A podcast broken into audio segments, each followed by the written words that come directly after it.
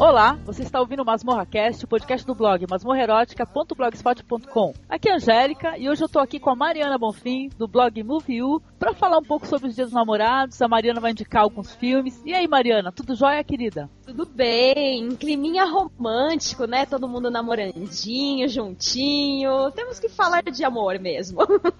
Sim, vamos falar de amor. E esse podcast aqui nós gravamos, foi eu, o Marcos, a Vana Medeiros, que é do podcast Spin-Off, o Ok Talk do Máquina do Tempo. Foi uma conversa bem descontraída, viu, Mariana? Foi muito legal gravar com os dois. Ah, legal, legal. Ah, só pra, tipo, vamos dar uma introduzida, então, assim, dia dos namorados, às vezes, né, tá friozinho, a pessoa quer ver um filminho e tal. Então, assim, né, eu queria recomendar, assim, tipo, dependendo do que você quer nos seus dias dos namorados, um filme diferente. Vamos lá? Vamos, vamos lá. Então, ó, pra começar, vamos supor que você quer ver um filme romântico clássico. Aquela coisa, né, mocinho, mocinha, aquela jornada tal. Uhum. Você que tá lá com seu namorado, vendo alguma coisa, assim, bem bem estruturado, um filme bem feito nesse sentido. Então eu recomendo pro pessoal assistir O Paciente Inglês, que é um filme lindíssimo. Ganhou um monte de Oscar, né? Se não me engano, Sim. Oscar de melhor filme, Oscar de sei lá o quê. E legal que assim, foi o primeiro filme independente que conseguiu ganhar um Oscar, né? Foi, foi bem legal também nesse sentido, né? Ah, você já deve ter assistido também, né, Angélica? Sim, maravilhoso, com Ralph Fiennes, né? Ah, é lindíssimo. ele está lindo no filme. Ah, é, tirando a parte que ele tá todo carbonizado. É, a parte... A parte que está carbonizado não, ele está bem feio. Muito. E legal que assim, foi o primeiro filme que a Juliette Binoche fez no cinema hollywoodiano, né? A atriz francesa tal. Eu acho o papel dela muito legal no filme, que ela faz enfermeira, cuida do paciente. É, é muito legal. Eu recomendo o livro também. O livro do baseado no filme é muito legal também. Sim, isso daí é fantástico, vale a pena mesmo. Aí agora sim, vamos supor que você e o seu namorado já tem um perfil de querer dar risada, querer se divertir com uma comédia romântica, né? Uhum. Então eu recomendo O Amor Não Tira Férias. Que assim, tem aquele roteirinho, né, que mistura comédias românticas norte-americanas, hollywoodianas, mas também mistura aquelas comédias românticas estilo Quatro Casamentos e um Funeral, comédias românticas é, inglesas, né? Então Amor Não Tira Férias tem a Kate Winslet, que é uma puta atriz excelente. É maravilhosa. E a, é, e a Cameron Diaz, que elas decidem é, cada uma passar as férias uma na casa da outra. Então a Kate Winslet sai da Inglaterra, vai para Hollywood, onde é a casa da Cameron Diaz, e fica na casa dela, e a Cameron Diaz, por sua vez, vai pra, pra Inglaterra e fica na casa dela. E nisso, cada uma acaba conhecendo o seu parzinho romântico, né? No caso da Kate Winslet é o Jack Black, que tá sempre engraçadíssima. Sim. E, e a sortuda da Cameron Diaz vai catar o Jude Law, que é um dos caras, acho que mais lindos também. É, ele é, isso é demais mesmo. Essa história é bem interessante. A gente até, é, até por sinal, foi comentada pela Vana Medeiros no podcast. Ah, e ela, ela, também recomendou, ela também gosta. Ah, legal. Aí, outro, outra recomendação. Vamos supor que você quer então passar o dia dos namorados num clima mais, digamos, caliente. Sem ter que necessariamente alugar um filme pornô. então, ou tipo, ou um filme pornô com história. Algo assim. Então. Nem precisa pegar o Nove Canções, vai. Esse, no, não, Nove Canções eu já assisti, gente. Pelo amor de Deus. não dá, cara. Não, é porque é muito monótono. Ah, não, não rola. Então, o filme legal é o Carne Trêmula, do Almodóvar, porque tem umas cenas de sexo, assim, fantásticas. E filme do Almodóvar sempre instiga, né, Angélica? Sim. Nossa, tá aí um diretor que sabe trabalhar erotismo como ninguém. Ah, é, sem ser uma forma vulgar. É o pornográfico, assim, mas aquela coisa bonita, esteticamente. Sim, um bom roteiro. Sem, é, sem apelar, né, pra, por exemplo, Anticristo, né? A primeira cena do banho, né? Os dois. tu falou de Anticristo agora aí, ficou todo mundo de pau nesse momento. Né? Tipo, já era. ai, ai. Bem, ó, agora outro gênero de filme seria um filme romântico pra chorar, né? Vamos, vamos se debulhar em lágrimas e tudo mais. Mas assim, geralmente os homens reclamam que as mulheres que choram em filmes desse tipo, né? Só que tem um filme, que é o PS Eu Te Amo, que eu acho que é um dos poucos filmes que homens já me confessaram que choraram.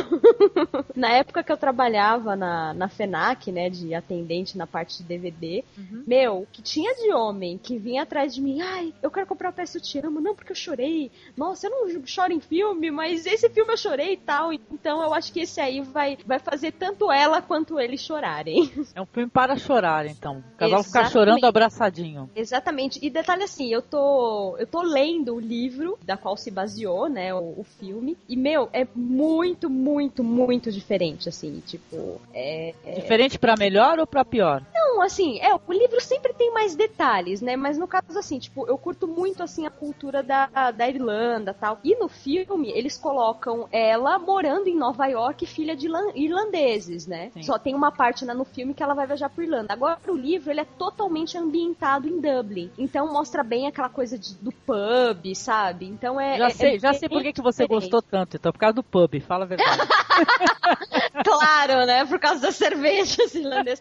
Mas, nossa, é muito diferente. No filme, a mãe dela, que é a Kate Bates, né, que faz, a mãe da Holly, né, que é pela, interpretado pela Hilary Swank, né? Hum? Oscarizada. E o Gerard Butler, lindo, maravilhoso também. Sem comentários. Maravilhoso. É assim, no filme, a, Kate, a, a, personagem que faz a mãe dela já é viúva. Ela eu nem lembro se tem algum irmão ou não. Mas no livro, tipo, o pai ainda é vivo e ela tem, tipo, cinco irmãos. Né? São ela e mais quatro irmãos. Então tem as, as histórias de amor dos irmãos também. Então é, tem muito mais detalhe, assim. O filme pegou Foca e só no personagem dela, né? Exato. Tem, foca tem também na paralelas, né? Exato. E assim, e a grande, grande diferença é que no filme ela vai recebendo as cartas aos poucos, né? Aos poucos as cartas vão chegando a ela. Já no livro, ela recebe uma caixa com todas as cartas o envelope escrito mês e aí cada mês que ela vai abrindo. Então isso dá uma diferença assim é, bem gritante, assim, de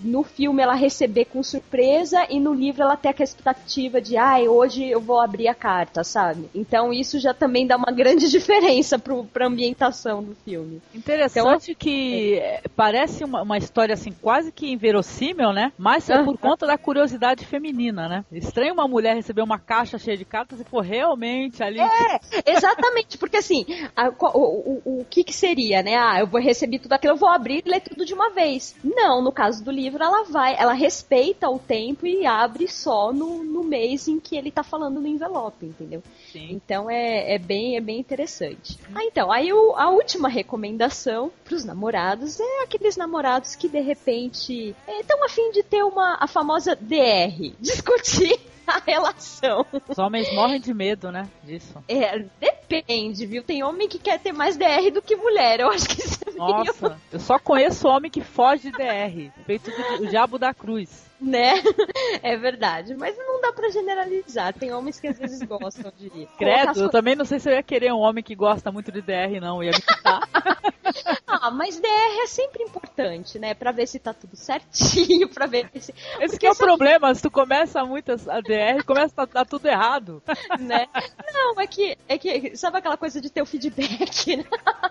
É porque. Sabe o que é o problema? É que assim, às vezes a gente é, deixa, sabe, aqueles pequenos probleminhas do cotidiano passarem e de repente um probleminha, uma coisinha que te irrita vira um problemão. E se você, tipo, não é pra também ficar tendo DR toda hora, né? Mas se você acha que joga é, limpo, você não precisa ficar também, né? Quando, deixar que, que quando... uma briga gigante, uhum. né? Eu acho que quando joga limpo, de repente nem é uma DR praticamente, é você trocar ideias o tempo todo, ser franco é. sempre, né? Exato. Exato, sem precisar ficar, é, enfim. Aprendam aí, casais, que é importante é você sempre conversar, não ficar guardando mágoas, né? Botar para fora. É um, Isso, exatamente. Um, Nossos segredos virou... da relação duradoura, né? Que meus pais, eles vão fazer, é, já fizeram bodas de ouro, né? Vão fazer... Nossa, bodas de ouro é o quê? 50 anos? Exatamente. E meus pais é, se amam muito, né? São bem idosos, né? O, um dos segredos da relação é, por sinal, é a paciência e a persistência, viu? Os dois P's.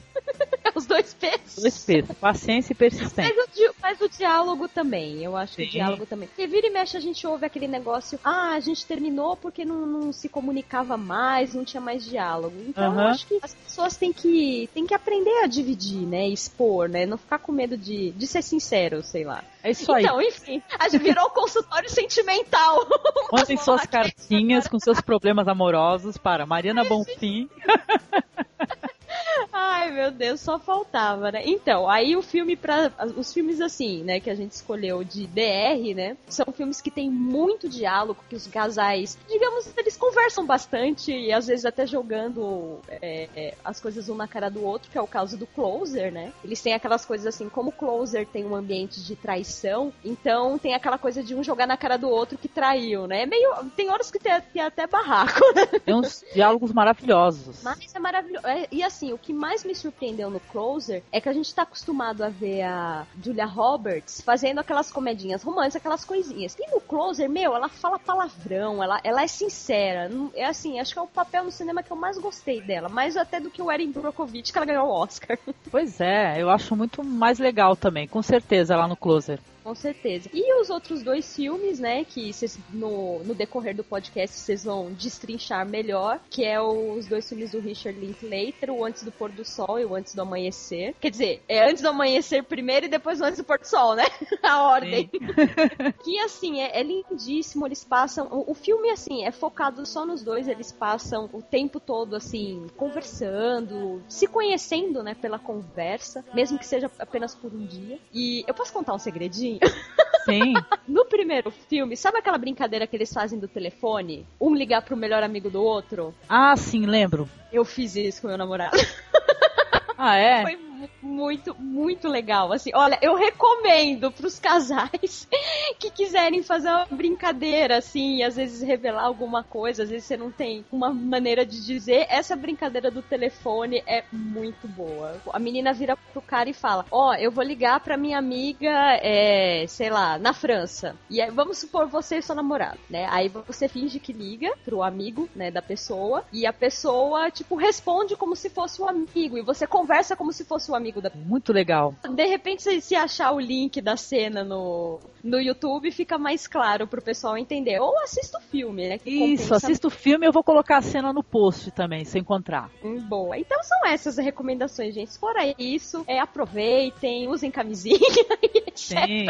Então, e é o seguinte, é, a gente gravou esse podcast aí falando é, sobre alguns filmes para assistir juntinho, mas olha, quem estiver solteiro, assista também que vai aproveitar bastante, viu? Pois é, é grande trauma, né, de Dias dos Namorados. Várias amigas minhas, ah, eu vou passar solteira. Meu, na boa, só passa, entre aspas, solteiro quem quer. Porque o que tem de balada para solteiro no Dia dos Namorados, olha, não, não dá para passar branco, hein? Mariana, dá o teu, teus endereços aí pro pessoal que quiser entrar em contato com você. Ah, quem quiser pode entrar lá no, no meu blog, o www.movil.com.br. E agora tem Twitter, olha que chique. O Movil tem Twitter, arroba.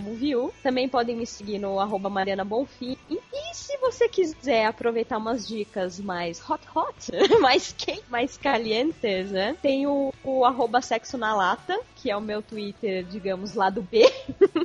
quem estiver interessado em coisas é, relacionadas a sexo, faladas na lata, podem me seguir lá. Isso aí, sigam a Mariana Bonfim no Twitter e o Sexo na Lata e o Moviu. E visitem lá o blog da Mariana, que é um blog muito legal, né, Mariana? Que você pode falar sobre os filmes, né? O que, que você achou. Isso. Não tem só posts assim de críticas escritas por mim. Se você tiver uma crítica de qualquer filme e quiser mandar, só entrar lá no link do blog que a gente publica lá também. Beleza. Obrigada, viu, Mariana, por participar aqui no comecinho do podcast, tá, querida? Valeu, valeu. Legal. E é isso aí, pessoal. É, curtam um podcast aí que gravamos aí. Entre nas nossas comunidades, temos comunidade no Orkut, comunidade no meu podcast. Participem da promoção que tá rolando aí sobre o action figure do Homem de Ferro 2, tá? Vejam lá a imagem, façam a sua versão da imagem do Hopper para o nosso blog, que tem a temática de cinema, né? Tá aí, tá, a promoção tá no ar. Para quem quiser conhecer a loja, cliquem aí no banner, tá? Que tem a o banner da loja, Taverna do Ogro Encantado. E tem o site também que é tavernadoogroencantado.com.br. E é isso aí, pessoal. Curtam o podcast. Um abraço a todos. E um abraço, Mariana. Até. Tchau, tchau. Falou, falou, querida.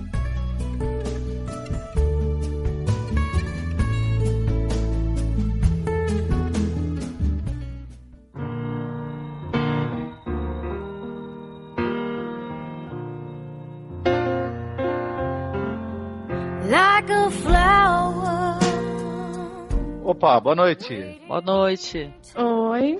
Oi, tudo bem, Flana? Olá, tudo bom, Angélica? Oi, prazer falar com você aqui pela primeira vez, viu, querida? Prazer é meu.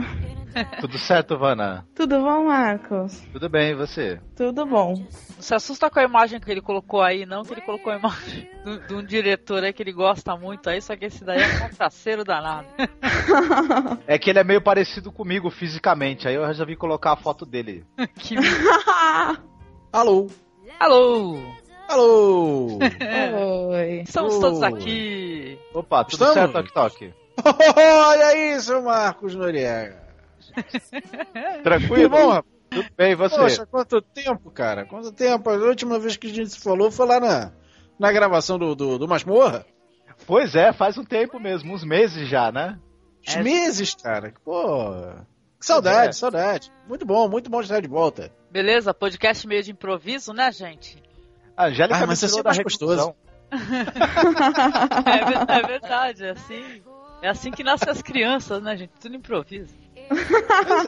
Camisinha furada e bebedeira de vinho, cara. been.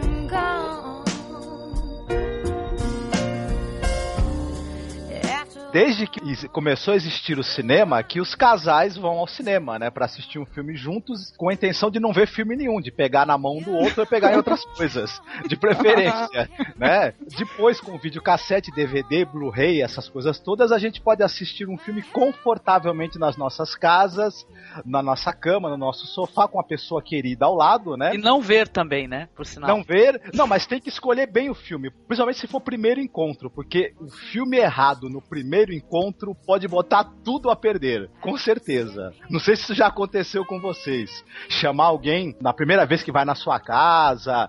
ao começo de relação, e aí você escolher um filme e você conseguiu escolher o, o filme perfeito pra botar tudo a perder naquele encontro. Já aconteceu com vocês? É, não pode fazer que nem o cara lá do Taxi Driver, né? Que ele chama a moça pra sair e ela, ela é. Que aí fica difícil, né? A, moça. não- Bom, a não ser que seja aquela curta também, né? Mas eu acho que é interessante, mesmo o cara não gostando muito de filme romântico, assim, com uma temática bem romântica, é escolher uma coisa light, né? E tal. Tanto que a gente vai sugerir alguns filmes aí pro pessoal poder assistir juntinho. Ou assistir se pegar depois, sei lá. Eu tenho um que é pra se pegar depois, com certeza, nem que seja de porrada. Opa!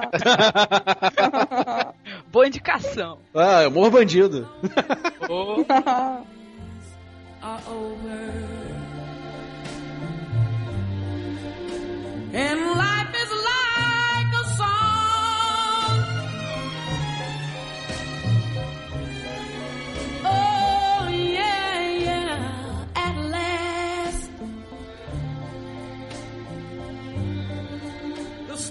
E aí, quem é que quer começar indicando aí um filme aí? Vamos começar pelas damas, né? Senhorita Ana Medeiros. sempre, sempre tem essa, essa coisa, né? De começar pelas danças. Sempre começa. Pois é. Vamos ser cavalheiros ao que toque e deixar elas começarem, né? Exato. Deixa ela dar o primeiro passo. Tá. Tá, então, É então eu vou começar. Eu vou indicar um filme que eu até tava, tava assistindo ele agora há pouco, antes de começar a gravação, que tava passando aqui no Telecine, eu acabei pegando meio sem querer. E é um filme que eu curto muito, chama Last Chance Harvey em inglês.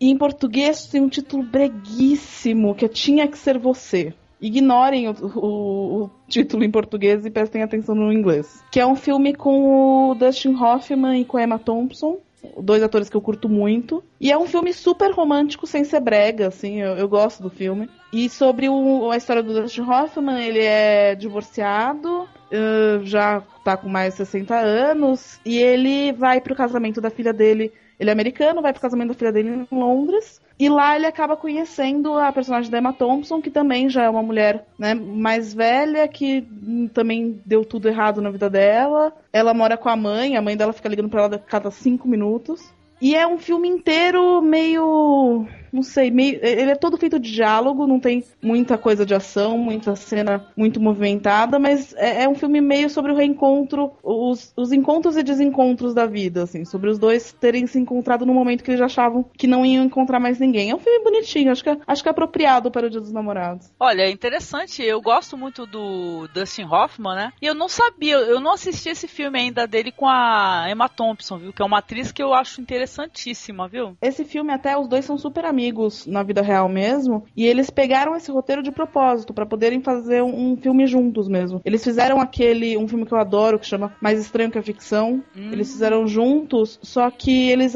não atuavam, eles fizeram uma cena juntos. E aí logo depois desse filme eles resolveram que iam fazer um filme juntos, escolheram esse roteiro e o filme inteiro é eles, assim, é, é só cenas dos dois sozinhos, andando pela cidade, andando por Londres e conversando e tal. É muito bacana. Poxa, que legal, hein? Até lembra, por sinal, um outro filme, né? Que vocês devem conhecer também, que é um filme também interessante para assistir no Dia dos Namorados, que por sinal tem uma continuação que tem o Antes do Amanhecer e tem o Antes do Pôr do Sol. Vocês já assistiram sim, esse filme? Sim, já assisti. Sim, já fantástico. Assisti. Sim, que é um filme também feito só de diálogos, né? Filme interessantíssimo com a Julie Delphi e o Ethan Hawke, né? E que eu dou um destaque, assim, eu, eu particularmente, pra continuação dele, que é o Antes do Pôr do Sol, né? que é, é uma situação muito interessante, muito curiosa, que eles se reencontram, né? Depois de nove anos, já mais velhos, ele já está casado e tudo, e aquele oba-oba, ai, como é que você tá? Eu tô ótimo. É, ai, você tá bonito, ah, você também e tal. Mas sei que quando explode a raiva ali, é uma coisa maravilhosa. Eu adoro essa cena. Na hora que ela começa a se injuriar que o cara tá indo embora, meu fala assim: "Ah, seu maldito. Você me deixou". Eu gosto bastante. Pô, mas esse daí, essa indicação da Vanna também, olha, já tá entrando pra lista já. Esse daí eu não conhecia. Eu adoro o Mais Estranho do que a Ficção. Adoro esse filme, gente. Tem a Maggie Gyllenhaal, né? Nossa, eu sou louca por esse filme. É um dos meus filmes preferidos. Esse é, é muito bom. E a Emma Thompson, nesse Mais Estranho que a Ficção, ela tem um personagem que é muito escroto, assim, porque além dela estar tá imaginando a história, eu digo escroto numas, entendeu? Porque uhum. ela, ela, fica apagando cigarro e cuspindo num, num papel. é muito nojento aquilo, né?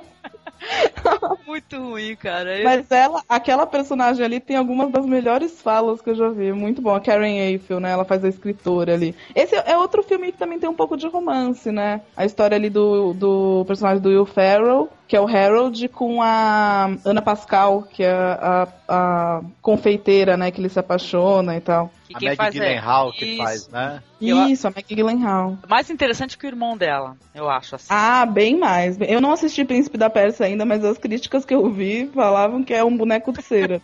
olha, eu adorei, eu adorei um blog que eu entrei hoje, olha a maldade.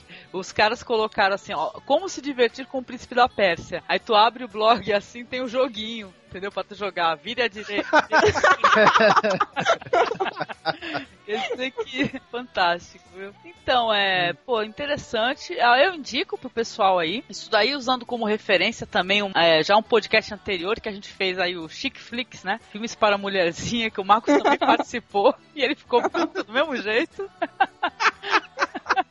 então, que tem a nossa colega lá, a Cafeína, né? Que é do Bebendo, né? Ela falou que o teste dela pra ela encontrar homem, entendeu? Eu não sei, nunca testei, né? Eu ainda vou testar pra ver como é que é. Que ela passa pra eles o antes do pôr do sol. se o cara não dormir, o cara vale a pena, entendeu? é um bom teste de qualidade. Ela falou que o problema é que o único que, que gostou, ele era gay, entendeu? Deu certo. Fantástico. Ok, estenda esse teste, passe o antes do pôr do sol e logo depois passa alguma coisa tipo esse, esse que vai estrear agora, o Mercenários, pronto. Né? Se ele não dormir antes do pôr do sol, ele é legal. Se ele gostar de Mercenários, ele não é gay. É, provavelmente, provavelmente. Mas olha, esse negócio do, do filme para teste, uma vez, muitos anos atrás, eu saí com uma garota e ela colocou Harry e Sally feitos um para o outro. Aí num sofá ela colocou eu sentado numa ponta, os dois filhos dela no meio e ela na outra ponta e o Harry e Sally rodando. Então eu não sei, é, eu acho que esse é um teste para afastar os homens, talvez que ela faça, né? É o contrário. É, não, cara, o teste pra afastar os homens é botar os filhos no meio. É, Com certeza. Ser, eu ia falar.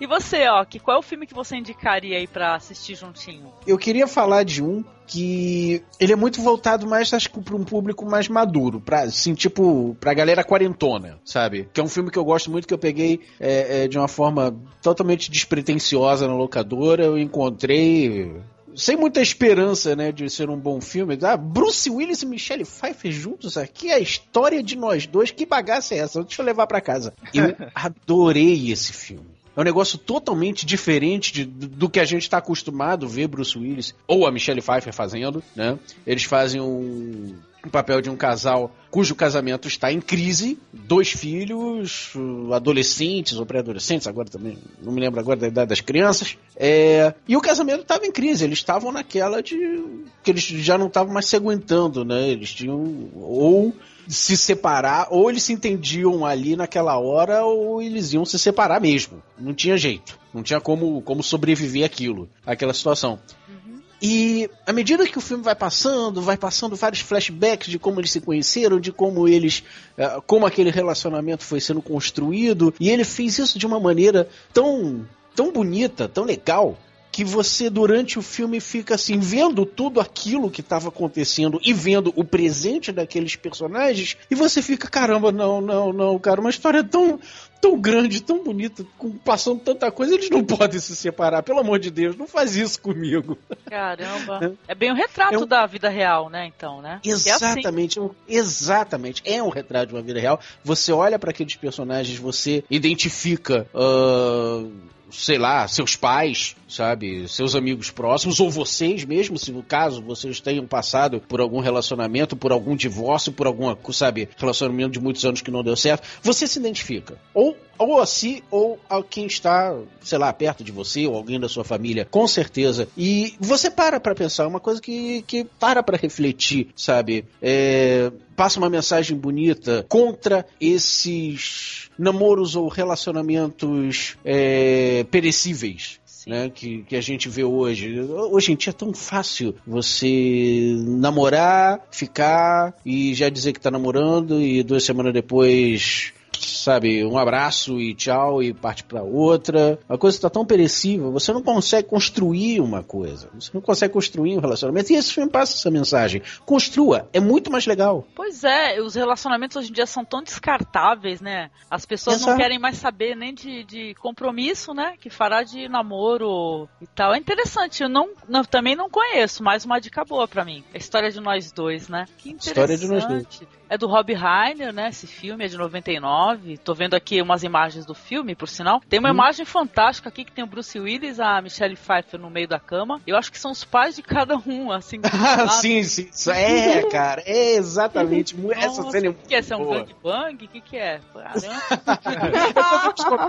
Mas olha, é, essa indicação do Walk Talk é interessante. Também tem uma coisa. Eu acho que serve também, talvez vá ter um sabor nostálgico. Primeiro da gente ver o Bruce Willis bem mais novo, né? E tal. E esse diretor, o Rob Reiner, ele pegava muito pela emoção, né? Eu, eu, eu, assisto hoje outros filmes dele, como Conta Comigo, por exemplo. Esse mesmo filme do Bruce Willis, de vez em quando eu revejo. Eu sei que, que, ele, que, ele, que ele me pega também por causa disso. Essa coisa de, dele, dele mexer com a emoção do público, dele ter esse trabalho de, de valorizar coisas como amor, amizade nos roteiros que ele, que ele uhum. dirigia, é algo que eu acho que tá meio assim esquecido hoje, viu? Eu, eu gosto pra caramba desse diretor. E esse filme, como você falou, é um dos poucos filmes do Bruce Willis que é pra enternecer o coração. Em vez de, em vez de adrenalina. É, é muito bacana. É um dos raros filmes que a gente vê que ele não tá atirando, não tá descalço, não tá sem camisa, Sim. sabe? Não tá Now I have a machine gun, ho, ho, ho, nada disso. Exatamente. Não, ele é uma pessoa normal. É uma pessoa que ama. E ele ainda tinha cabelo nessa época, não muito, mas ainda tinha. Pois é, exato. E essa cena que a Angélica falou agora, que viu a foto aí com os pais, é uma das melhores cenas, uma das cenas mais é, é, interessantes do, do filme, que é exatamente um diálogo entre eles, ainda nessa crise, onde eles começam a falar que eles levam os seus próprios pais pra cama na hora de transar, né? É, é, inconscientemente, você leva os seus pais, você leva todas as suas neuras, os seus medos, Sim. o seu passado, os seus ex-namorados, suas ex-namoradas pra cama, e isso atrapalha. É muita gente dentro dessa cama, peraí, caramba! Nossa, que interessante essa metáfora, né? Adorei isso. Pois é, vira um bacanói que você perde o tesão total nisso. Tem que liberar a mente, tem que limpar a cama lá, senão não dá. Exatamente. Essa mensagem nessa, é, é, que essa cena quer passar. É, a cama é só para vocês dois. Não leve seu passado pra cama, não leve seus ex-namorados, suas ex-namoradas, seus pais, seus, seus filhos, suas neuras. Não, a hora da cama é só para vocês dois, sabe? Que senão vai começar a discutir ali seus pais com os pais dela e vocês ali no meio e vocês nas pontas. Ah, Pois isso é. acaba com qualquer relacionamento, por favor. É verdade, não. Você tá corretíssimo. A gente tem que saber separar as coisas, né? Inclusive até pra curtir a pessoa que tá junto com a gente, senão não dá. Se a gente ficar levando tudo, é problema, trabalho, vida, a gente levar essa carga toda aí, a pessoa não curte nada, né? Não vai aproveitar o momento, aquele momento passa, né? Já era, né? Exatamente, exatamente. Então, mais do que um filme, esse A História de Nós Dois também é uma aula de como você manter o seu relacionamento. Seja ele um namoro, seja ele um casamento, seja ele um caso, sei lá. Assista, é legal. É isso aí. O Marcos vai assistir, né, Marcos? Ele tá precisando aprender. Ah. Não, pior que, pior que eu já assisti, eu gosto desse filme, viu? Eu- aliás, é, como eu te falei, eu gosto dos filmes do Rob Reiner. Gosto pra caramba desse diretor. E esse daí é, é mais um filme bacana dele. tudo. Mas é isso mesmo, a cama tem que ser que nem a Suíça, né? Território neutro, no meio da guerra. Exatamente. Exato. Senão, Podia ser melhor, podia ser igual a Suécia. ou melhor, é, exato, uma mistura de Suécia, Dinamarca e Ibiza. Tá ótimo. Eita, tá bom. Legal, pô, boa indicação, ó, que toque.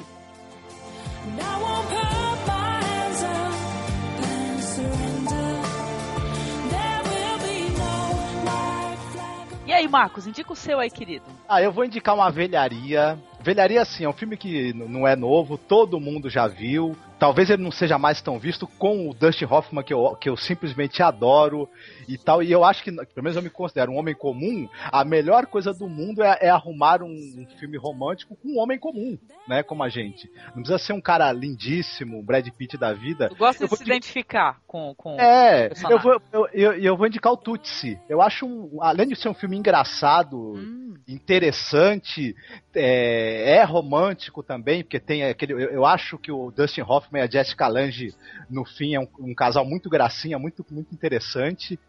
E, enfim.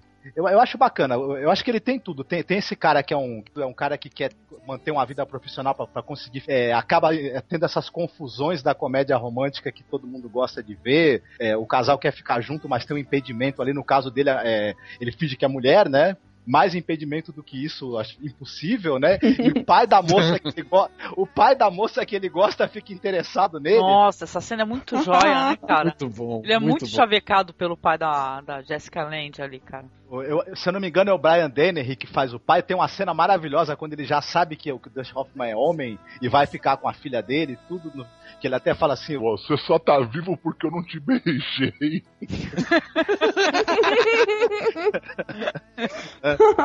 Pô, o Tutsi é um filme maravilhoso. Eu adoro o Tutsi, não enjoo. Né? Muito bom o, mesmo. O Sidney Sempre, Pollack, sempre, muito bom. Do- a- até pra gente relembrar um pouco o Sidney Pollack que morreu recentemente, né? E tudo. Sim. Tá, um diretor assim muito bacana. Então eu acho que é uma, é uma indicação para é um excelente filme até hoje pra se assistir a dois, eu acho. Não tem, não tem perigo de você estragar o, o encontro com o filme não, muito pelo contrário. O pessoal vai ter ali tudo. Vai ter romance, vai ter humor, né? Legal pra caramba. Esse é um dos melhores filmes, na minha opinião, do Dustin Hoffman, pô. Esse daí, Kramer versus Kramer, são filmes que eu, que eu não enjoo de assistir. São filmes muito bons mesmo. Sim. A Dustin Hoffman é o cara, né? Ele não.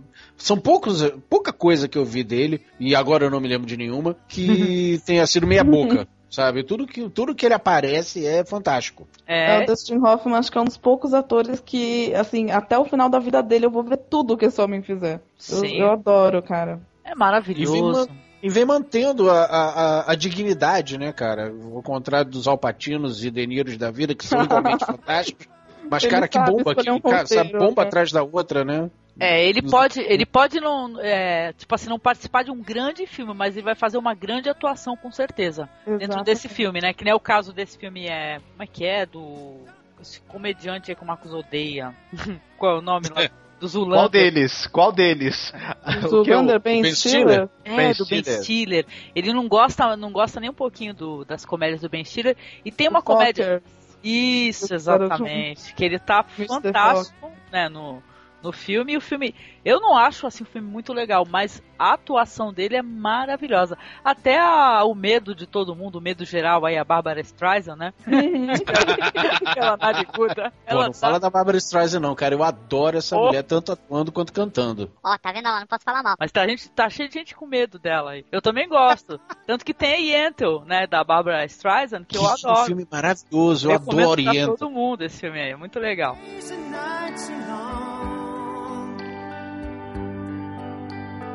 Quer indicar mais um, Vana? Hum, Pra qual espécie de casal, assim? né? Vamos fazer essa brincadeira. Qual gênero de casal? O filme, em qual categoria, assim? Qual faixa etária, em qual tipo de casal? se Bom, eu acho que aqui- o Last Chance Harvey que eu falei antes, eu acho que é pra, um, pra casal mais maduro, assim. Eu acho o filme um filme mais maduro. Pra você ter uma ideia, o Last Chance Harvey consegue ser uma comédia. Uma comédia não, né? Um- um- tem um misto ali de comédia romântica com drama, é, mas um romance muito profundo. Acho que tem um beijo durante o filme inteiro, assim. É diálogo, diálogo, diálogo. Não é aquela coisa que a gente tá acostumado a ver em comédia romântica, né? Sim. Acho que é, acho que é para um público um pouco mais maduro. E nem é um Nove Semanas e Meia de Amor, que já é na total e completa sacanagem. é, pois é, esse, esse já é um filme mais O diálogo. que, que o pessoal viu tanto nesse Nove Semanas e Meia de Amor, né? É que tá, cara, o Nove Semanas e Meia de Amor nem tem tanta sacanagem assim, né? É porque É. ele foi feito numa época em que era meio tabu escrever sobre cenas de sexo um pouco mais fortes, um pouco mais, mais ricas. Não vou nem nem dizer forte, porque não tem nada tão forte, mas ricas é, é, pra época, né? o Nove Semanas. E então, sabe, qualquer coisinha que apareça mais era filme pra se aparecer eh, duas horas da manhã na Band. É, então inocente, né, gente? É o cara ali dando comida na boca da moça, que ela tava com fome, na frente da geladeira e tal. É, Ela naquela época, arrastando no chão pra pegar umas coisas que caiu, assim. É, mas tudo isso é. Qualquer tara, né? Qualquer coisinha desse tipo era considerada uma tara naquela época. Era, era a exploração dos tabus e taras, etc. Mas coisa que hoje em dia. é, é, é, é, em terra de carnaval.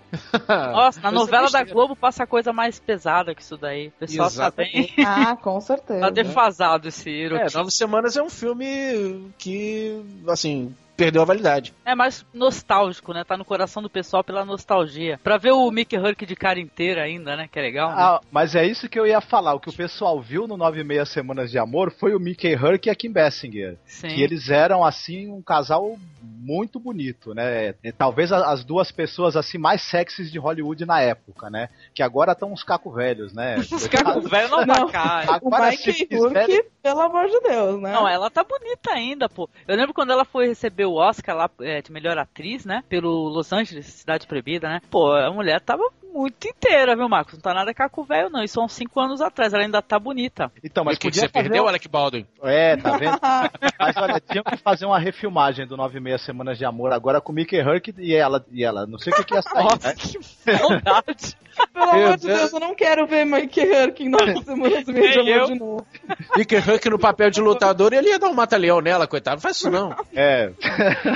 Então, é. Vana, Bom, quer. então, deixa, deixa eu fazer uma, uma outra indicação, então. Esse é um filme um pouquinho mais novo desse ano, que é um outro filme que eu também fui assistir. A gente tava falando agora de uma, de uma das minhas musas, que é Emma Thompson. Eu vou falar de outra, que é Mary Streep, que é um- uma comedinha romântica super despretensiosa, uma coisa que eu achei que que, ah, ok, mais um filminho que eu vou assistir, alguma coisa pra passar o tempo, que chama Simplesmente Complicado. É o filme que ela fez com o Alec Baldwin e com Steve Martin? é, o Steve Martin, isso. E a, a história é que ela foi casada durante 30 anos com o Alec Baldwin. Ela se separa dele porque ele tinha traído ela com uma, com uma mulher mais jovem e tal. Ela fica 10 anos separada dele, enquanto ele se casa com a tal da amante lá. E aí, 10 anos depois, eles acabam se redescobrindo e ela vira amante. Ele começa a ter um caso com ela. Uhum. E é um filme divertidíssimo, super gostoso de assistir. Eu acho que é, é bem indicação pra Dia dos Namorados mesmo, muito gostoso. Pois é, eu assisti esse filme. Eu gosto muito dele. Até indiquei ele no podcast anterior aí. Tem, tem umas cenas hilárias, assim, que eu fiquei rindo sozinha de noite aqui em casa.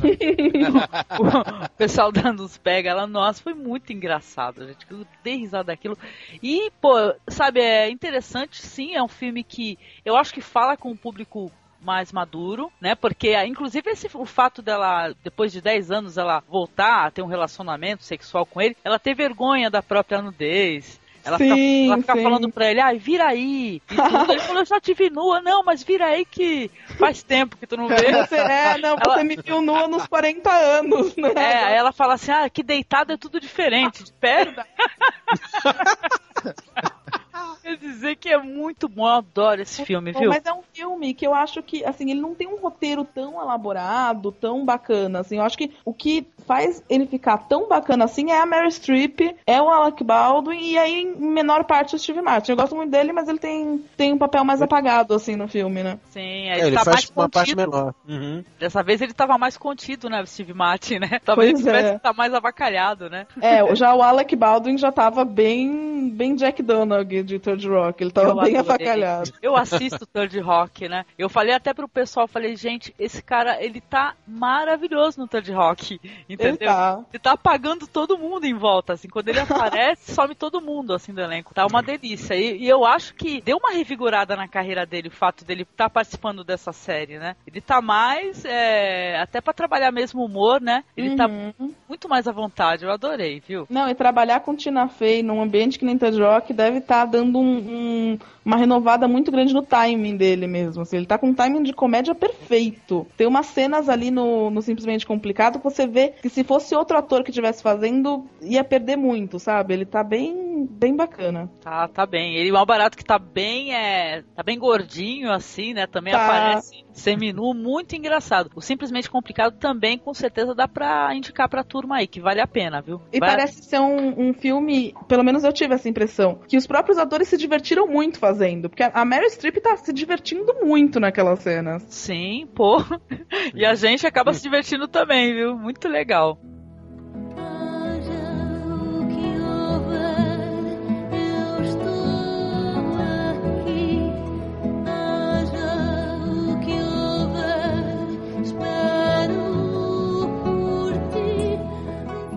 A Havana fala um filme, eu já lembro de um outro ator, assim, logo em seguida. E eu vou indicar pra vocês aqui um filme que eu adoro, gente. Eu choro desbragadamente assistindo esse filme, que é o As Pontes do Madison, que é com o Ah. Clint Eastwood e a Mary Streep. Uhum. Esse filme é um filme maravilhoso, pra quem não conhece a sinopse, assim, é uma dona de casa lá do Iowa que ela vai passar um final de semana sozinha, a família vai tudo para um, sei lá, exposição de porcos na fazenda em outra cidade, uma coisa do gênero. E aparece esse fotógrafo, que é o charmoso Clint Eastwood, né? E ele acaba se aproximando e vai pedindo para ela mostrar as pontes e tal, e aquele papo, ponte pra lá, ponte pra cá, acabam ficando junto. Eu sei que o filme é muito bonito, tem um, e o filme trabalha assim, é uns é só flashbacks praticamente, né? Porque quem tá contando a história e lendo a história, no caso, é, são os filhos dela, né? A filha, né, em particular. Que ela tá lendo ali a, o diário da mãe e os filhos, só depois que a mãe morreu, que foram descobrir que ela teve esse caso, que ela teve esse grande amor da vida dela, né? É interessante é, até trabalhar a ideia assim de que como os filhos pensam, é, eles esquecem que os pais também têm sentimentos, né? E tal. E a mulher, ela, ou seja, ela teve esse caso um final de semana e tudo e continuou com a vidinha dela, só depois que foram descobrir, né? Eu acho As Pontes do Madison maravilhoso, não enjoo de assistir também. É um filme que também fala com o público mais maduro, na minha opinião, entendeu? É um filme que fala com a, a mulher é, casada, entendeu? É um filme que ele observa assim a relação, assim a frustração feminina de uma mulher mais velha, entendeu? A solidão e tal. É muito legal, eu gosto pra caramba. Aquela cena em que, que os dois se cruzam ali na, na, na rua de carro, né? Ela, a Ai. Meryl Streep tá com o marido Não e ele fala. tá indo embora. É, aquilo lá é de chorar, viu? Eu É de- choro. a- até o machão, até o machão endurecido chora com aquilo. Ai, que intensidade, gente. Nossa, gente, é, não sem brincadeira. O que que é um ator, cara? Ele com numa cena onde ele não tá falando absolutamente nada, entendeu? Ele só tá só olhando e segurando, que no caso dela ela segura a maçaneta da porta do carro, né, com vontade de sair e apertando, né, aguardando o marido ali voltar, né? Ele entrou no mercadinho, ela segurando com toda a força, assim, e a cabeça, assim, tu vê assim no olhar, assim, que a cabeça tá mil, com vontade de sair do carro e correr pro carro lá do, do fotógrafo, né, que ele tá saindo, da cidade, né? E ele parado também é o. Nossa, é uma tensão, gente. O sinal aberto pra ele, ele com o carro parado. Corrige-me se eu estiver errado, mas foi o Clint Eastwood que dirigiu esse, não foi? Sim, dirigiu, tem músicas dele compostas por ele. músicas dele. Isso, isso. É, é, é a cara dele, cara. Essas coisas tensas. É, é incrível como um cara que começou a carreira fazendo bang bang italiano, pistoleiro sem Aham. nome, né? Consegue, consegue fazer uns filmes tão, tão sensíveis. Ponte de Madison. Se a gente for contar esses Nossa. últimos dele, Gran Torino, Menina de Ouro, nossa, cada filme assim que são, é uma porrada no, no, no- no coração mesmo. O, o Chuck Norris, ele disse que a única vez em que ele verteu uma lágrima na vida adulta dele foi no, com esse filme As Pontes de Madison. Por favor, como é que o Chuck Norris entrou na conversa agora? Eu não entendi, cara. é, esse filme é muito emocionante, até o Chuck Norris verteu uma lágrima assistindo. Que é isso? ah, então, As Pontes do Madison é muito legal. É uma super atuação ali do Clint Eastwood, da Mary Streep, entendeu? Que, é- olha, é engraçado, né? Porque aí sai na internet, eu tava aqui dando uma olhada, as, as atrizes que foram cogitadas pra fazer esse filme, gente. Aí você fica assim, passado imaginando, né? Mas ó, sei que era Susan Sarandon, sei lá, Kim Basinger, entendeu? Que você fica pensando assim, caramba. Por mais que eu goste da Susan Sarandon, viu? Que eu sou mó fanzoca dela, não dá pra imaginar é, é, ela fazendo esse papel, né? A Meryl Streep se encaixou como uma luva no papel, né? É, mas é isso que eu ia falar. Eu não consigo imaginar ninguém fora a Meryl Streep. Por mais que eu goste muito de outras atrizes. Sim. Sim, sim. Olha lá, falamos aí de Susan Sarandon aí rapidinho, en passant. Filme de- com a Susan Sarandon e o James Spader, é, Uma Louca Paixão. Já assistiram esse daí? Esse eu não me lembro. Eu não me lembro também. É, Susan Sarandon já com seus 40 e tantos anos aí, dá uns catos no James Spader aí quando ele tava com toda. tava no, no mega super boa aparência, entendeu? Olha, eu não me lembro desse, mas eu vou assistir com certeza, porque eu adoro o James Spader. Ó, então tô. Eu Ó, adoro a Susan Sarandon. ó, vocês dois vão gostar. Um filme bem interessante, viu? Mulher, ela faz uma mulher assim acabadaça na vida e tudo, e bêbada, triste, é, conhece o cara numa situação super infeliz que ele vai pro, pra um bar, ele senta assim do lado dela no bar e ela começa a chavecar ele assim de uma maneira muito é, vulgar, né? E ele é um cara super rico, assim, é requintado, né? E ele educadamente tentando afastá-la e tudo. Eu sei que é um, é um primeiro contato, assim, que os dois têm, é tão trash como poucas vezes eu vi até na vida real, entendeu? Eu sei que acaba se tornando uma história é, de amor interessantíssima. É, eu acho que eu devo até, talvez, já que eu falei, né? Deixa eu checar a data desse filme direitinho aí. Acho que é Louca Paixão ou é Loucos de Paixão? Acho que é Loucos de Paixão. É até um título muito trash, né? Como é que será que é isso em inglês, gente? Só matando. Não, mas olha, título de, é, nacional de filme, de filme americano, a gente tem que dar uma olhada no título original pra ver se vale a pena ver o filme. Ah, Sim, então, ó, ó acabei, Brasileiro. Acabei de acessar. O nome do filme em inglês ele é White Palace, que é uma rede de fast food americana, né? É um filme de 1990, é, com James Spader mesmo, é Susan Sarandon e o diretor aqui... White Palace para loucos da paixão. Que Não, é- Eu é- adoro esse Tudo gerador de nomes. Cara, tudo a ver. É que nem É os caras fantástico, falam, né? deve ser um monte de papelzinho, tudo num, num potinho, e os caras vão juntando as, pra- as palavras e formando as frases. Não é possível, gente. Eu queria acessar o título só pra ver é, quem é o diretor e ver se ele fez alguma coisa já. Não conheço. Já ouviu falar, Marcos, um diretor chamado Luiz Madoc? Não Mandoc, conheço. Mandoc, não conheço. Mas é aí, ó, a capa é bem sugestiva, viu? Tá o, o James Spader dando uma beijoca no, no, no pescoço ali da Susan Sarandon e tal. E a mulherada tudo se morde, né? Porque a mulher já tava com 40 e tantos nessa época, né? Tava só catando. Ah, cara, mas dá licença. Susan Sarandon, aos 40 anos, ainda estava dando um Ela, caldo. ela é, ó, tu vai apanhar, hein? Rapaz, falando essas coisas aí. Não, mas ela ainda tá estupenda. Eu tive Olha, eu- um documentário com ela, ela tá lindíssima ainda. Eu acho que ela tava muito bonita nesse filme, muito sexy, viu? Eu, eu- tá certo que faz, um, faz uns anos já que eu assisti, mas eu lembro que na- achei ela muito bonita e muito interessante. Eu até achei ela, ela assim, mulher, mulherão demais pro James Spader quando eu assisti o filme. Ah, fala assim não, que agora é minha vez. O James Spader aos 40 e tantos também já ainda tá É isso aí. Defende mesmo que eu também gosto dele. Ele, olha, ele em Boston Legal, vou te contar, viu? Olha, tem que ver essa série aí, porque eu, eu adoro o James Spader, né? Acho ele muito bonitão. Vou ver a série. Assista, não, assista porque a série é ótima mesmo. E tem o Plus James Spader. Ô, beleza. E o outro lá, qual é o nome? Que é do. Como é que é? O Capitão Kirk? É, É o William Cap- Shatner. Não, os dois. Essa é uma das minhas séries preferidas, é fantástico mesmo. E os dois juntos ali é engraçadíssimo, engraçadíssimo. Ah, que legal. E já não vou apanhar hoje.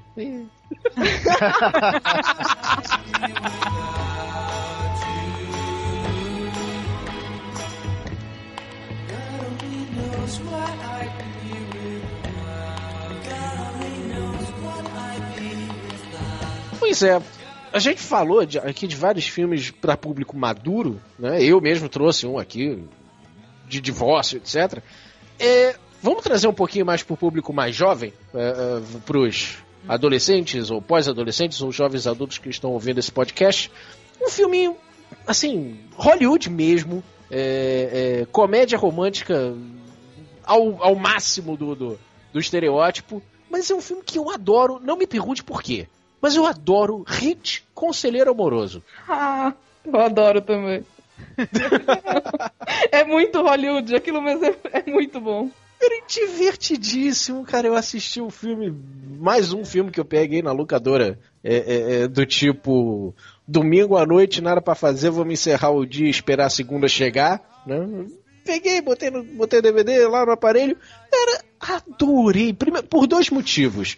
É, primeiro, que eu gosto do Will Smith quando ele não tá fazendo papel muito canastrão, tipo Independence Day, né? É, é, eu gosto dele fazendo pessoa normal, né? E o Hit, no Hit ele tava. Era ele. E no Hit era ele, né? Era o Will Smith bonitão, né? Dando conselhos amorosos e tal. Era ele, era o Will Smith sendo o Will Smith. Beleza, não, não, não fedeu nem cheirou, né?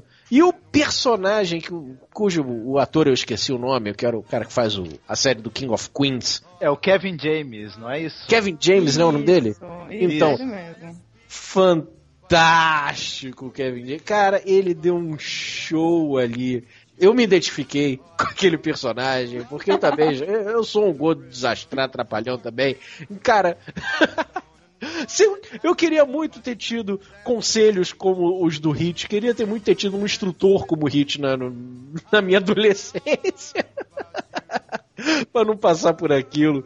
É, é, olha, é um filme gostoso, um filme que tem um, um enredo bem, bem amarradinho e, a- todas aquelas situações amorosas, encontros e desencontros e desastres amorosos que no final, quando a gente vê anos depois, olha pra trás e ri daquilo, né? É uma sequência, o filme todo é uma grande sequência desses desencontros divertidíssimos que a gente olha e, e- e ri muito. Não, né? tem uma, Vale algumas cenas ali que eu, eu sempre lembro, acho que, que ficaram bem marcadas, assim, tipo a cena de beijo entre o Will Smith e o, o Kevin James, que é engraçadíssimo.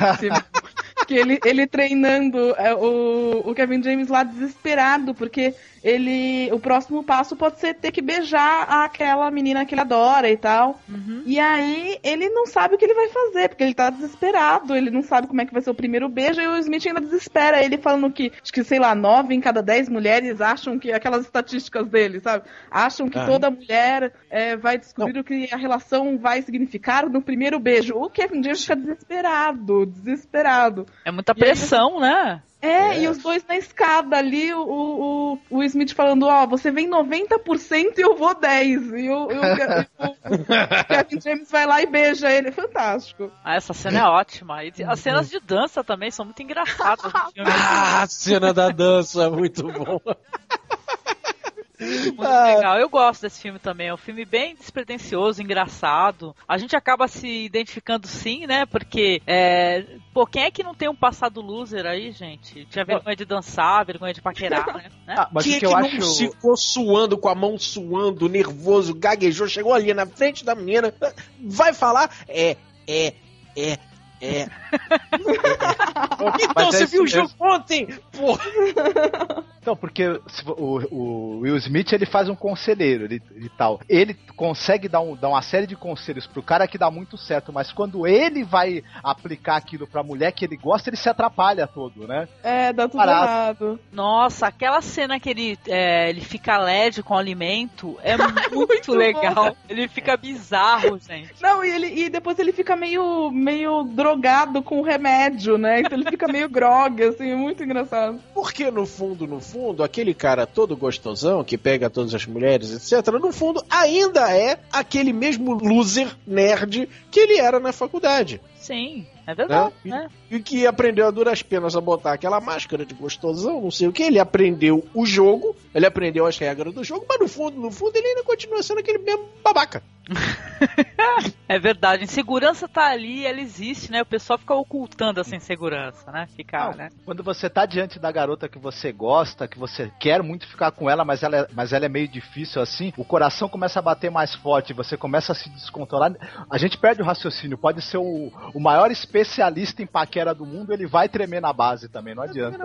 Exato. Aí ele vai comer, falar alguma merda, do tipo, é, eu comi brócolis ontem.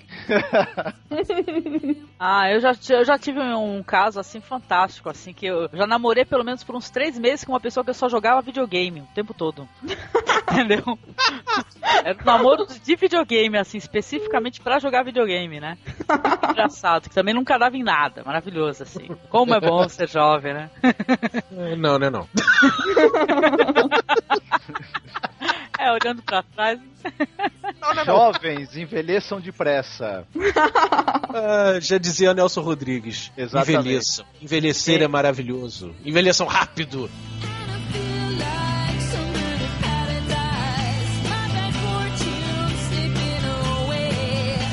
Tem um filme que eu gosto muito, e é, e é um filme basic, é basicamente um filme romântico mesmo. Não sei, é, já faz um tempinho também que ele saiu, um, um bom tempo, acho que ele é de 88, se eu não me engano.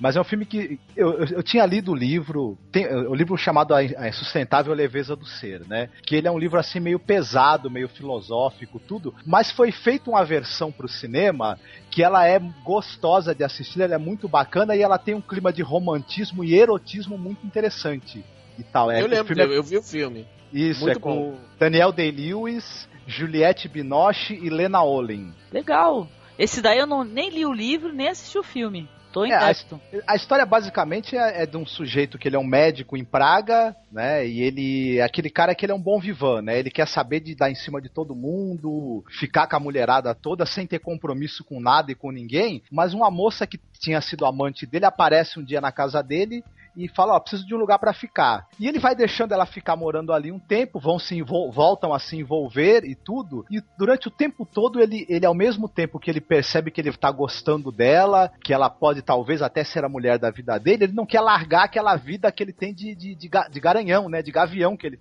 que ele acabou né, desenvolvendo tudo. Ele tem, ele tem uma clientela muito grande entre as moças ali de Praga e ele também faz outros serviços além de ser médico, né?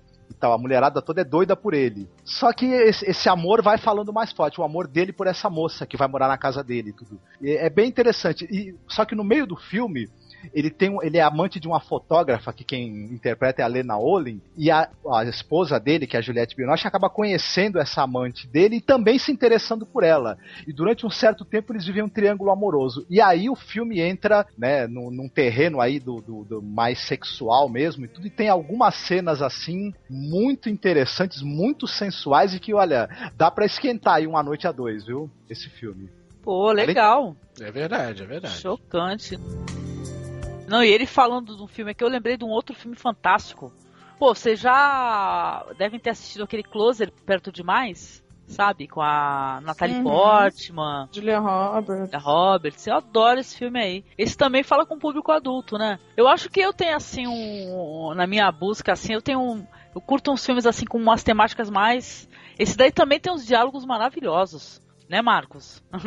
Lembra o diálogo quando a Julia Roberts está terminando com o Clive Owen? É maravilhoso. Ah, é fantástico mesmo. E eu gosto também do, do diálogo que o Clive Owen tem com o Jude Law. Eu sei que essa cena aí que a Julia Roberts vai é, dispensar o Clive Owen, né? Que eu não entendo, né? Francamente. ela, ele percebe que ele vai, que ele vai ser, vai- ela vai terminar a relação e ele fala, olha, eu tô percebendo que você vai terminar comigo, então eu vou me vestir. Que ele tava de toalha, ou tava de hobby, né? Eu achei isso daí assim fantástico. Esse é um filme feito todo de grandes diálogos, também é memoráveis. Eu acho, é tanto que era uma peça de teatro, né? Esse Uhum. Closer, né? É interessante com o Clive Owen é, fazendo o papel que no filme é feito pelo Jude Law, né?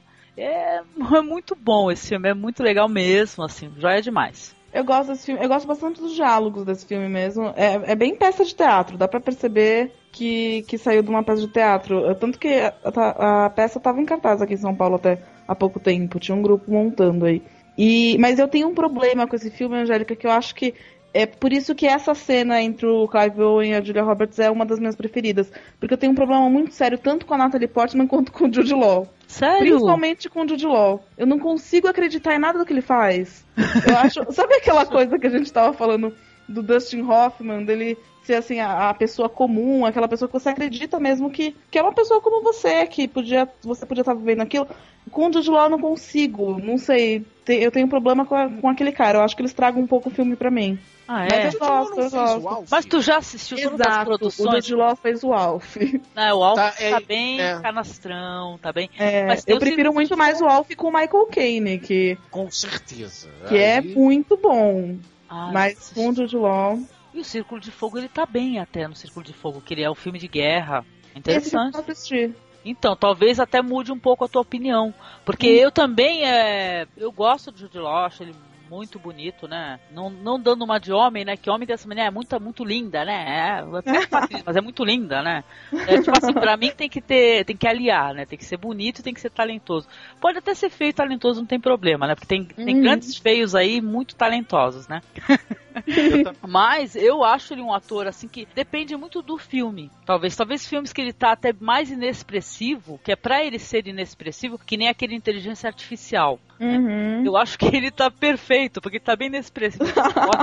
Mas você sabe que, já que a gente tá falando de, de, de namorados, romance e tal, tem uma comédia romântica com o Law que eu gosto muito, mas. É, mas a- o Jude Law nem é tão importante assim. É aquela O Amor Não Tira Férias. Ah, que é sim. com ele e Cameron Diaz. Eu adoro aquele filme. Tem outra das minhas musas que é Kate Winslet. Eu assisto qualquer coisa que essa mulher fizer. Tá, é muito legal aquele filme. A- o casal Kate Winslet e Jack Black ficou muito, muito bacana. Ficou bem legal. E, e o, o casal Cameron Diaz e Jude Law também funciona. Apesar de eu não achar que nenhum dos dois seja assim, um, um grande ator. Mas o, o Jude Law tá tá aquela coisa é, inglês charmoso e, e aquela coisa bem, bem Jude Law, sabe? A beleza dele já, já compõe o filme. Então tá, fica ali e, e- aparece. Ele tá meio assim. Mas o filme, o filme é muito simpático. Esse filme é muito legal e eu me identifiquei muito com o personagem lá do Jack Black. Ah, tem uma cena, aliás, já que a gente tava falando de, do Dustin Hoffman, tem uma cena em que o Dustin Hoffman aparece na locadora. Ele, o, o Jack Black tá na locadora é, com a Kate Winslet e o Jack Black tá fazendo as trilhas dos filmes. E ele vai passando pelo, pelo, pelas prateleiras e vai falando, olha esse filme, porque o Jack Black é compositor de trilha, né, no,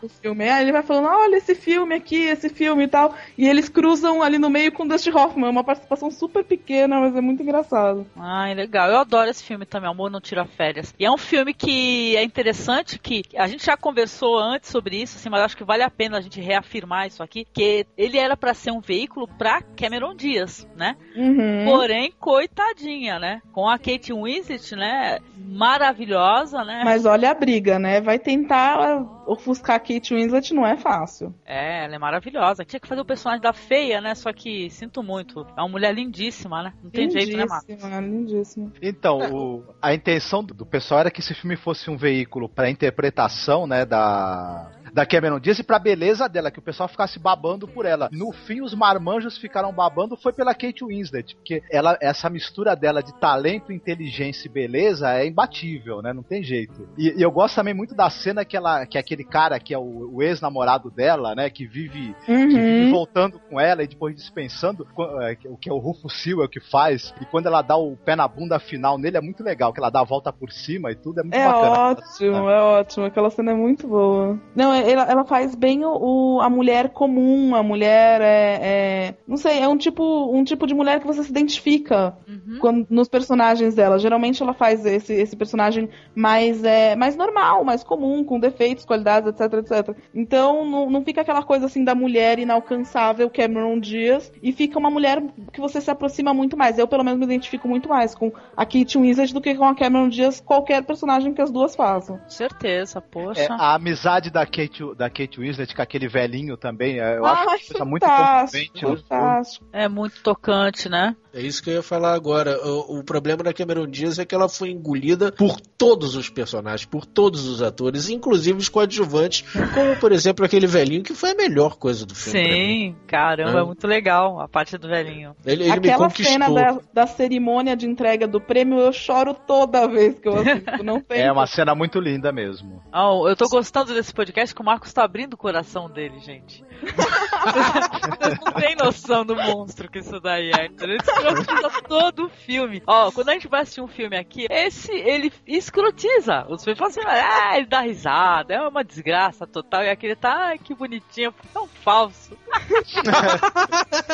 Não, mas que, é, mas que é o seguinte, porque, por exemplo, esse filme é uma comédia romântica, eu não sou muito chegado em comédia romântica, mas esse, ele tem uns toques de humanidade muito bacanas, é que tem algumas que não dá pra, não dá, não dá, né? É porque o problema é que, que tem muita comédia romântica que não, não, é- não tem toque de humanidade, porque é tão clichê, tão a mesma coisa que você já viu toda vez, que Clichês você mal não vai se usados, emocionar mesmo. É, exato. Você não vai se emocionar mesmo, porque você já viu tanto que aquele clichê esgotou o sentimento que podia ter dentro daquele significado, né? Digamos assim. Sim. E, e é- acho que essas comédias que a gente tá, que a gente acabou citando, são comédias que é, acabam se destacando exatamente por ir um pouco além disso, né? Por buscar um, um sentimento um pouco mais verdadeiro, um pouco mais humano, né? Te desperta alguma coisa além de você rir com as cenas Isso. engraçadas. Uhum. né? Ele traz mais do que cenas engraçadas. Ele traz uma mensagem realmente romântica. Sim. Exatamente. Eu gosto quando sai dessa fórmula, entendeu? Sabe que é- tem uma fórmula específica, né? De rapaz conhece moça, é, se odeiam, é, é, se amam, parará. Eu acho, eu acho legal quando sai dessa fórmula um pouco, na verdade. É, um exemplo de filme assim que. Ah, é engraçadinho, bonitinho, etc. Mas não me, não me tocou em nada. É, eu não me lembro. é, tanto, não me, tanto não me marcou em nada que eu não me lembro nem do nome dele. Mas é um que o.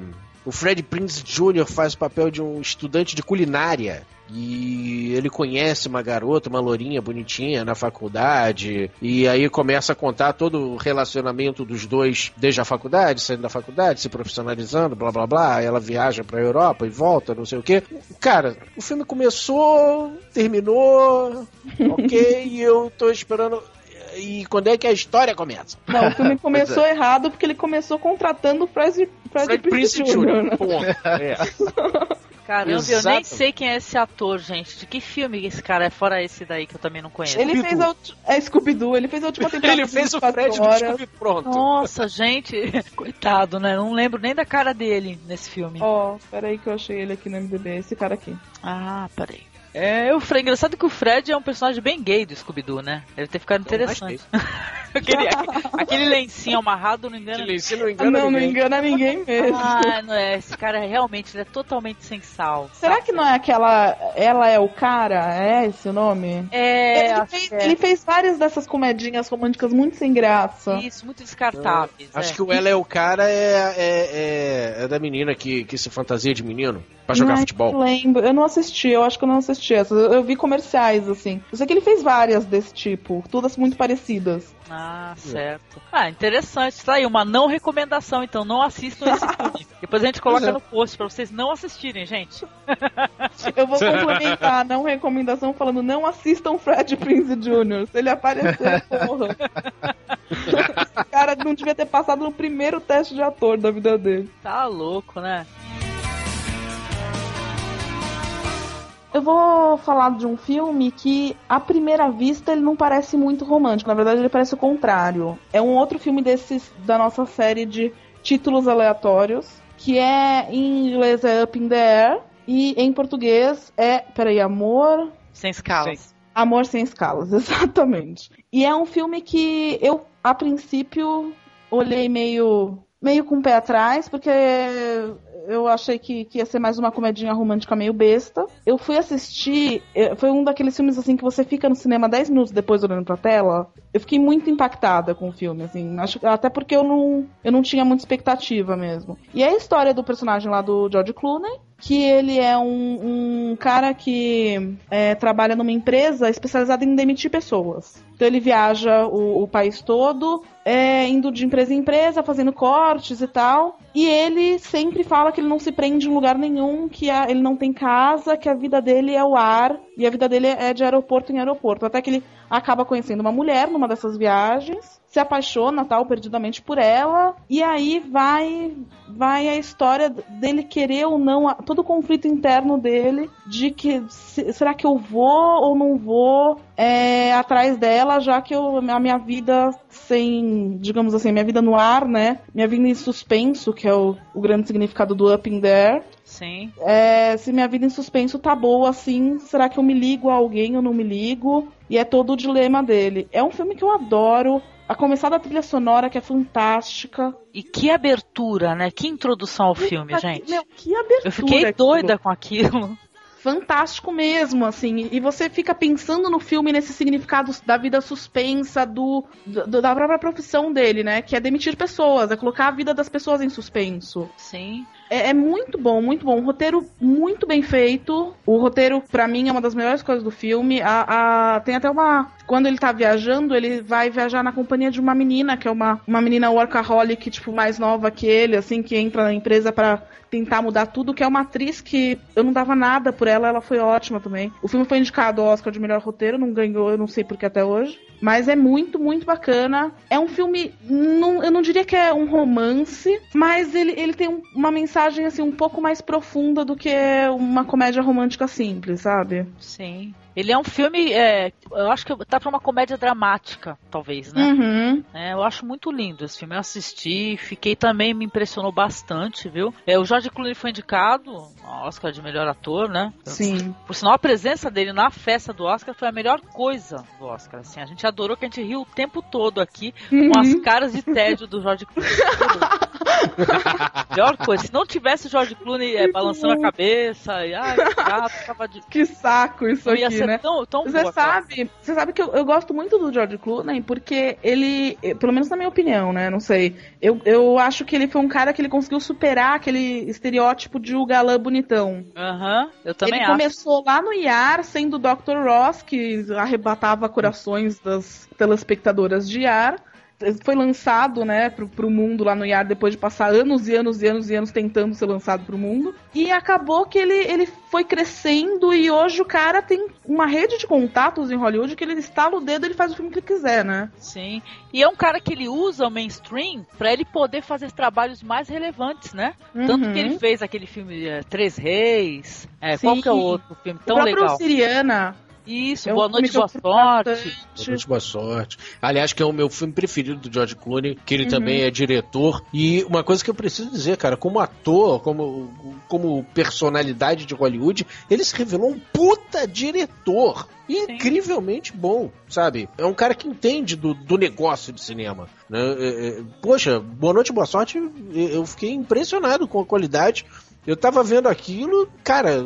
George, isso é George Clooney dirigindo? Tudo bem, ele é até um bom ator, eu gosto muito dele, dele atuando, mas, cara, pelo amor de Deus, para de atuar e vai dirigir. Sim, ele é Porque ele- maravilhoso. Olha, me conquistou. Me conquistou como diretor. Ele usa o mainstream, né? Aquele Uhum. rosto, aquela aparência, aquele ar de galã, pra ele é, colocar coisas maravilhosas e alternativas Pois aí é. pra gente, entendeu? Um filme que eu gosto muito dele, porque ele não tá assim um galã, ele tá fazendo humor e tá, eu acho que com muita qualidade, é aquele filme dos irmãos Coen, é, E aí, Irmão, Cadê Você? Uhum. Vocês já assistiram? É tão legal esse filme. É, já tá assisti, muito, muito bom. E tem até ele cantando no filme, né? E eu acho assim, ele, ele vai pra esse lado mais alternativo, ele vai pros projetos, digamos, mais autorais, né, mais Uhum. mais dele mesmo. E, só que eu curto ele muito no mainstream também. Acho que ele, ele faz uma boa transição entre as duas coisas. Eu, eu adoro Amor Sem Escalas, fico pensando horas depois que eu assisto esse filme. Já assisti várias vezes depois que eu vi no cinema. Mas é, eu curto também muito ele em 11 Homens um Segredo, que é um filme tipo, super mais blockbuster do que aquilo é impossível, né? É, é Adoro, eu tenho os pipocão mesmo. três. É, nossa, eu adoro 11 Homens do Segredo. O primeiro eu já assisti várias vezes e eu me divirto em todas as vezes que eu assisto aquilo. E é um projeto que, apesar de, de não ser autoral no sentido mais intelectual da coisa, é um projeto muito autoral porque foi ele que montou tudo aquilo. Ele, o, o- o- todos os atores que fizeram com ele cobraram cachês, tipo, irrisórios pra, pra poder trabalhar junto. É, é um filme de amigos, digamos assim. E o clima, o clima acaba se transferindo pro filme mesmo. Eu curto Sim. bastante. Ah, o, o George Clooney fez exatamente a mesma coisa que o Sinatra fez na época pra fazer o original. Sim, né? Porque sim. o, Que o Rat Pack era, era exatamente isso. Era um grupo de amigos e eles que eles escreveram esse roteiro juntos pra atuarem juntos e chamando também outros amigos de fora daquela ganguezinha do Sinatra. Sim, e foi essa sinergia, né, que acabou dando certo, né? Uhum. No final O é, problema- passa Isso. isso, né? Passa É, o problema é que no segundo filme, agora nessa, nessa do George Clooney, ele resolve chamar a Catherine Zeta-Jones. Ah. Se ele não tivesse estragou. isso... camiseta, É. essa daí é fogo. É. A Catherine Zeta-Jones é uma mulher que eu acho que ela devia ter vindo ao mundo, feito Chicago e desaparecido de novo. Porque é a única coisa que eu gosto dela e ela tá maravilhosa em Chicago, Velma Kelly, maravilhosa, mas fora isso ela devia ter desaparecido. Ela fez uma comédia romântica, aliás, horrível, com Aaron Eckhart, vocês- lembram? É aquela que- é aquela é cozinheira? Isso! Sem reservas, Ah, né? Reservas, exatamente. Ai, lembrei. Olha lá, vou poder fazer uma boa indicação pra ti, então, pra tirar essa, o ranço desse filme. Esse filme ele é baseado num filme chamado Bela Marta. Hum. Um filme maravilhoso e é- não é nada ruim. Essa caracterização da Catherine Zeta-Jones com o Aaron Eckhart não ficou legal mesmo, não ficou, não deu certo, não deu um bom filme. Mas o filme original é lindíssimo. Ah, bacana, eu nunca assisti o original. Eu acho que é simplesmente Marta ou é Bela Marta. É um filme maravilhoso e tá- é muito mais interessante do que esse remake. Uhum. Tanto que a gente tem uma cruzada aqui no blog aqui contra remake, entendeu? O remake, ele, tem que, ele tem que existir e ser justificativa para uma coisa boa, não para uma Uhum. coisa ruim. E volta e meia a gente tem essa decepção, né? A gente Do, do remake, eu acho que ela tem um poucos dias contados também pelo seguinte: você tem aí alguns filmes europeus, asiáticos, que fizeram sucesso mais em DVD até no cinema aqui no Ocidente, e aí os remakes passaram despercebidos, não, não geraram grana e tal. Então, então se, se continuar assim, cada vez os, remake, os remakes estão dando menos grana. Então essa é uma indústria aí que pode acabar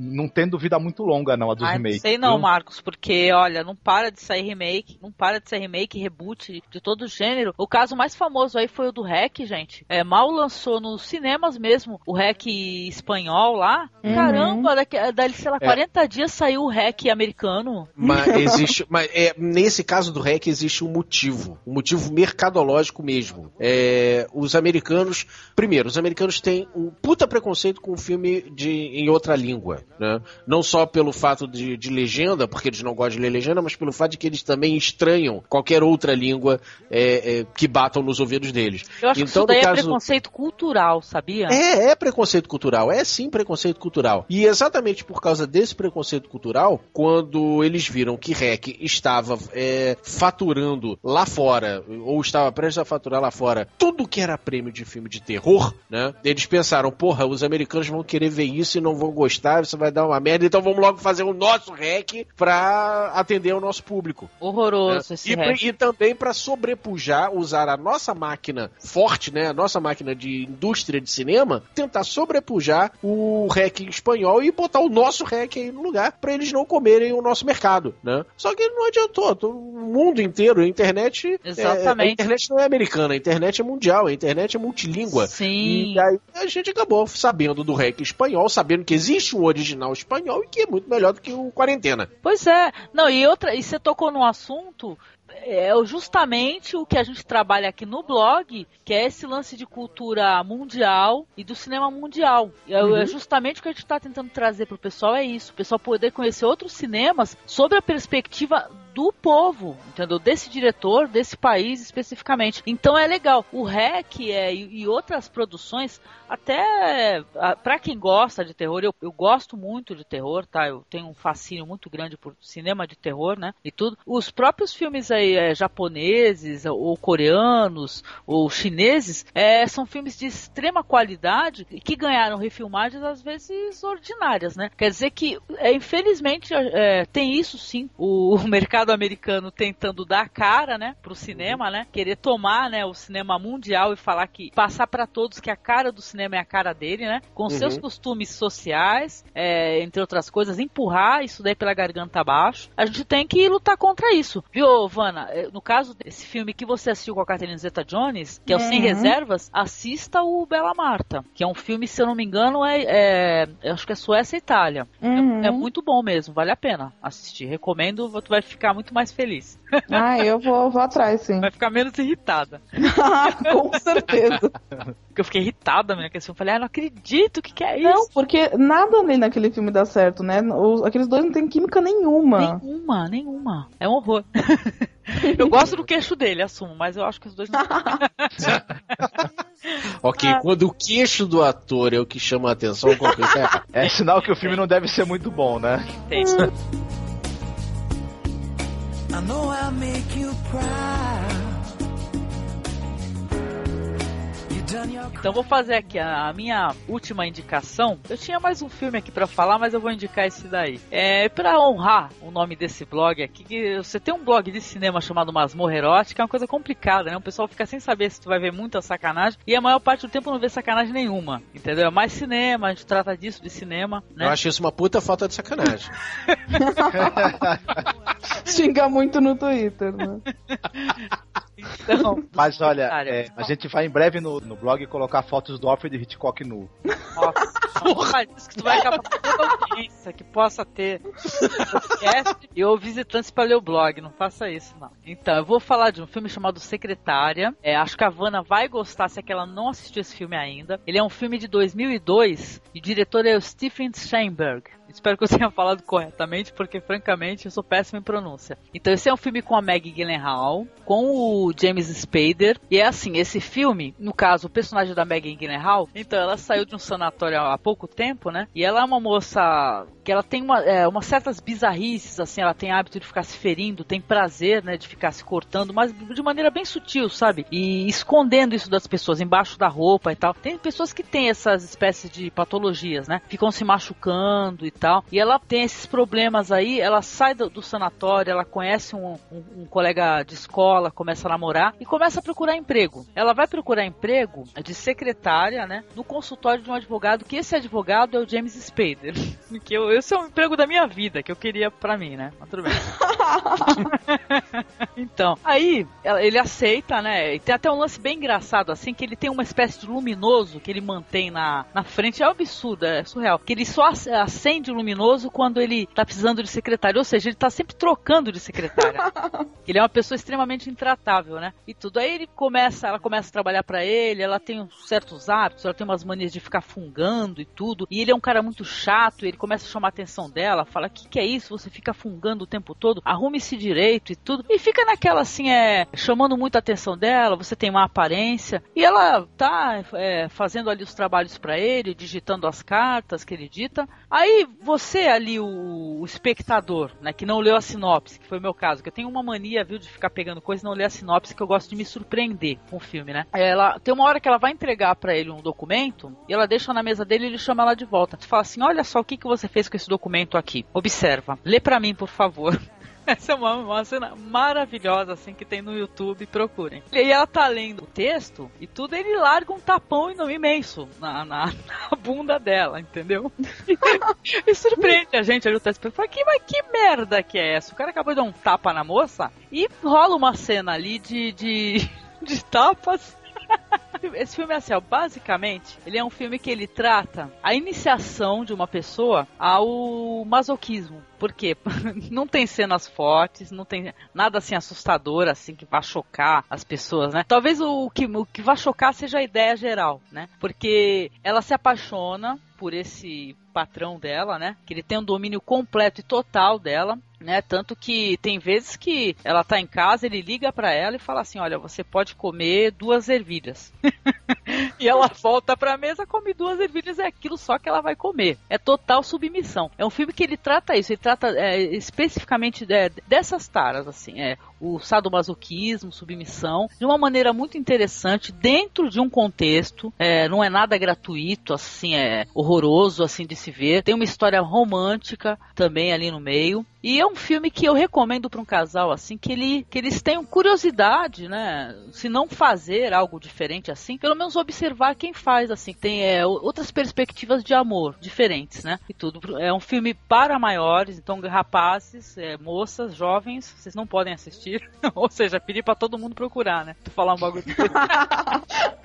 então, mas é um filme para maiores, filme muito interessante. Para vocês fazerem ideia, esse filme ele recebeu o prêmio Sundance e a atuação da Maggie Gyllenhaal nesse filme foi o que acabou trazendo ela para o cinema mainstream, porque é uma atuação magnífica que ela tem e o James Spader sempre maravilhoso, está ótimo também. É, vocês chegaram a assistir algum de vocês, o Ok ou você, Vana? Olha, eu nunca assisti, mas eu não sei por que eu nunca assisti isso, porque Maggie Gyllenhaal e James Spader no mesmo filme eu não vi. Isso é um crime. Já vou, vou procurar isso agora. Eu fiquei com vontade de dar um tapa na bunda do James Spader quando eu assisti esse filme. sacanagem, vou deixar esse aí. Sacanagem. Então, o filme é muito bacana, viu? Eu, eu acho esse filme, ele, ele me lembra um livro que eu li muitos anos atrás chamado A História de O, que é bem isso, que é uma moça que se apaixona por um é, homem mas é mais... mais... A história, ah, sim, não, mas... história de O é claro que é um. É, é um mais, é, é, é, pesadinho. É um buraco é mais embaixo. É, exato. Isso, exatamente. O é mais é embaixo, né? O, o O é, não, não se chama. É, exatamente. Mas é bem isso, é uma moça jovem, né, inexperiente, que se apaixona por um cara mais velho e ele vai introduzindo ela no, no, no, no, no sadomasoquismo e em práticas sexuais assim mais criativas, digamos, né? O filme tem cenas é? antológicas mesmo, assim, e nada horrorosas, entendeu? Mas muito interessantes assim. Então, e o filme também, é, ele é um filme que, que não deixa de ser bonito, ele tem um também uma, uma solução assim que, que não deixa de ser bem romântica também. Uh -huh. Eu acho que ele é, um, ele é uma gracinha de filme também. Se por um lado ele tem essa coisa meio do, do sadomasoquismo e tudo, por outro lado ele é, ele é uma gracinha de filme para se ver em dois.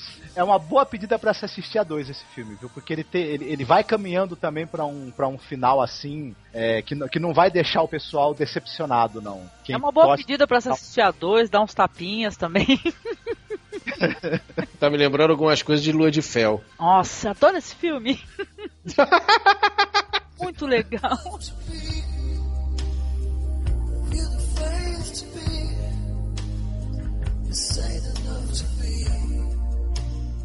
Olha, eu fiquei entre dois, que você você tinha me sugerido que eu falasse do fim de caso, né? Ah, mas eu tava lembrando aqui daquele filme Um Beijo Roubado, que também é muito bacana. Uh, muito bom. Então, então eu vou falar rapidinho um, um, um pouco desses dois. O, o, Fim de Caso é um filme do Neil Jordan, né? É, o ano aqui eu não me lembro, é de 99, e é uma história muito bonita. Fala de um triângulo amoroso na verdade, né? É uma, em 1939 você tem uma moça que é casada com um cara um pouco mais velho do que ela, tem um relacionamento meio morno com o marido, mas ela não deixa de amá-lo, né? Só que o relacionamento ficou meio, meio esfriado. E ela começa a ter um caso com o vizinho. Mas uh, e, e, eles começam a viver uma paixão intensa, uma paixão muito grande. E um belo dia ela chega para esse vizinho que é amante dela e fala: Acabou, não quero mais, a gente não vai ficar mais juntos e tchau o cara não se conforma, ele fica doido da vida, fica odiando ela por ter sido abandonado e resolve contratar um detetive para segui-la e descobrir o motivo pelo qual ele não quer mais ficar com ela. Esse motivo eu não vou falar, é uma tremenda de uma surpresa. O, o filme, a partir do momento em que ele descobre por que, que ela terminou com ele,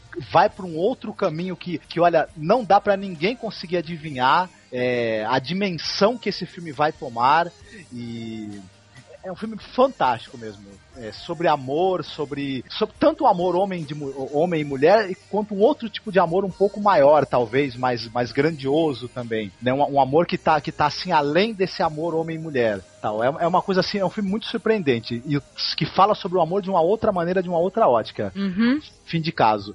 É, Neil Jordan, gente, quem não é pegou a filmografia do Neil Jordan é, e não conhece a filmografia do Neil Jordan, ele é um cara, por exemplo, da, daquele é, filme The Butcher Boy, né? Que é o Nó na Garganta, Entrevista com o Vampiro. Nossa, uma série de filmes, assim. Ele é um dos diretores, assim, que eu, que eu mais gosto, assim. Eu, tá sempre no meu top 10, é o Neil Jordan.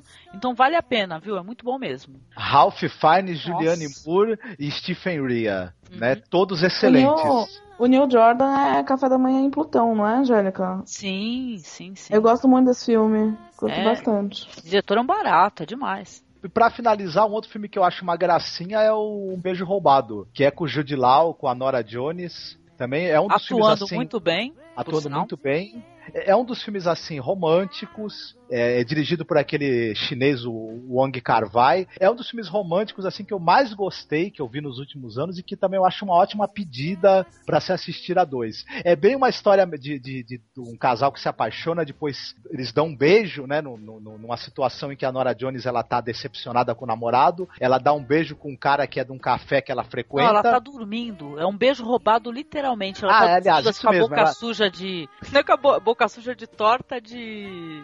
sei lá, de ameixa, torta de Framboesa. framboesa, isso. Isso, aí ele, Ele, rouba- vai lá, rouba um beijo, ela fica sem a, a torta.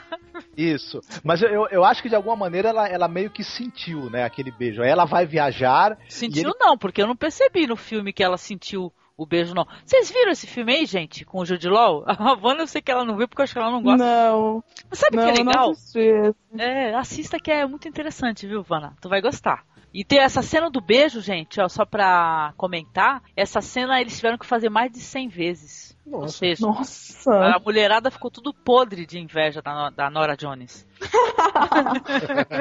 É porque esse, o Wang Kar-wai, esse diretor, ele é um tremendo de um perfeccionista, né? Então, e essa cena é o, é o assim, é, ela é muito, muito importante na trama, né? Esse beijo, esse tal beijo roubado. E aí ele queria nada menos do que a perfeição nessa cena. O filme, o resto todo do filme dependia dessa cena. E ela ficou realmente muito bonita, muito interessante. E aí, ela, eh, depois desse beijo, ela vai viajar, eles, eles ficam muito tempo sem se ver, e ela, mas ela vai mandando cartões postais pra ele, cartas pra ele, e ele quer encontrá-la de qualquer maneira, né? Ela, ela viaja eh, durante, ela viaja ao longo de várias cidades, tem diversos empregos, Aham. conhece pessoas interessantes, mas o, o- a paixão que surgiu do Judilau por ela não, não diminui, ele quer reencontrá-la. E a gente vai torcendo também para que eles acabem se reencontrando. Olha, eu acho que é mais do que isso. Eu acho que esse filme ele tem as histórias é, paralelas que existem nesse filme.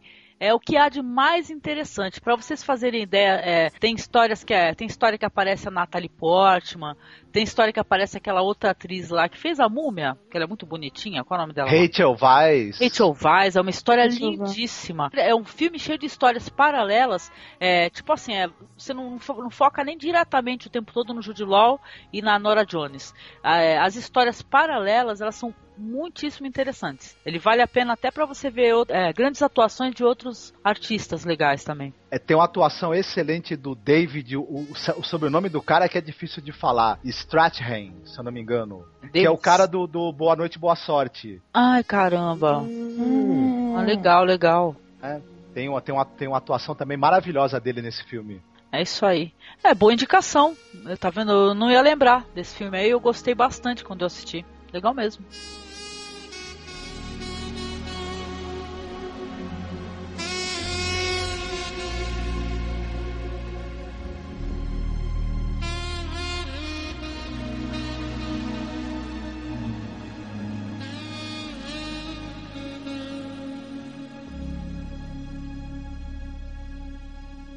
Falamos aqui, demos umas indicações sobre alguns filmes para assistir juntinho no Dia dos Namorados, né? Digam pra gente aí quais filmes que vocês também gostariam que eh, fossem comentados, né, por nós, né? E tivemos a participação aqui pela primeira vez, é uma honra muito grande, muitíssimo obrigada, da Vana Medeiros, que é do podcast Spin-Off. Isso mesmo, um podcast spin-off de séries de TV. Se você gosta de séries além de cinema, vai lá no spin-off, que é o www.spinoff.com.br. Tá e o certo. prazer foi todo meu, adorei participar aqui, gente. Obrigada. Opa, nós que agradecemos, viu? O prazer foi nosso. Uhum. Do Ok Talk, que é do podcast Máquina do Tempo, e também do Toca Aí, né, Ok? Pois é, não, não parece até, até parece que eu não tenho mais nada pra fazer na vida, né? E fico inventando um outro podcast. E musical também, olha.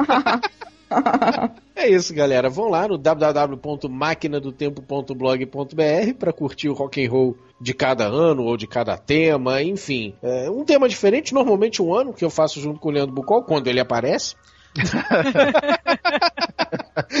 E fora isso, eu faço agora o Toca Aí, um podcast filhote do Máquina, onde eu comento os lançamentos, os CDs de rock que acabaram de ser lançados. Eu comento, toco algumas músicas, conto umas novidades musicais mais recentes, que eu coloco no meu blog pessoal, o www.oktok.com.br. Que é muito joia, viu? Já escutei, viu, gente? Vale a pena, viu? Confiram lá. Tanto spin-off, né? Que tem séries e, é, muito bem comentadas aí pela Vana Medeiros e o Eduardo Moreira, né, Vana? E o André Isso Zuil. mesmo, é eu, isso? Moreira, isso, o André Zuil, a gente é o trio lá principal do spin-off, a gente sempre chama algum convidado pra, pra comentar a série e, e aí a gente fala de, das séries de TV em geral. Gosto bastante também. O Máquina do Tempo eu já sou freguesa também, que eu, eu, só, eu só tenho vergonha que eu não comento muito, mas eu escuto todos. Eu adoro o Máquina do Tempo. E o Toca Aí também já tá arrebentando, viu? Tá demais. Pô, brigadão, brigadão mesmo, cara. Eu ado- tô adorando fazer e adoro. Você sabe que eu sempre gostei daqui do Masmorra, eu sempre fui é, é, é, fãzão divulgador aqui,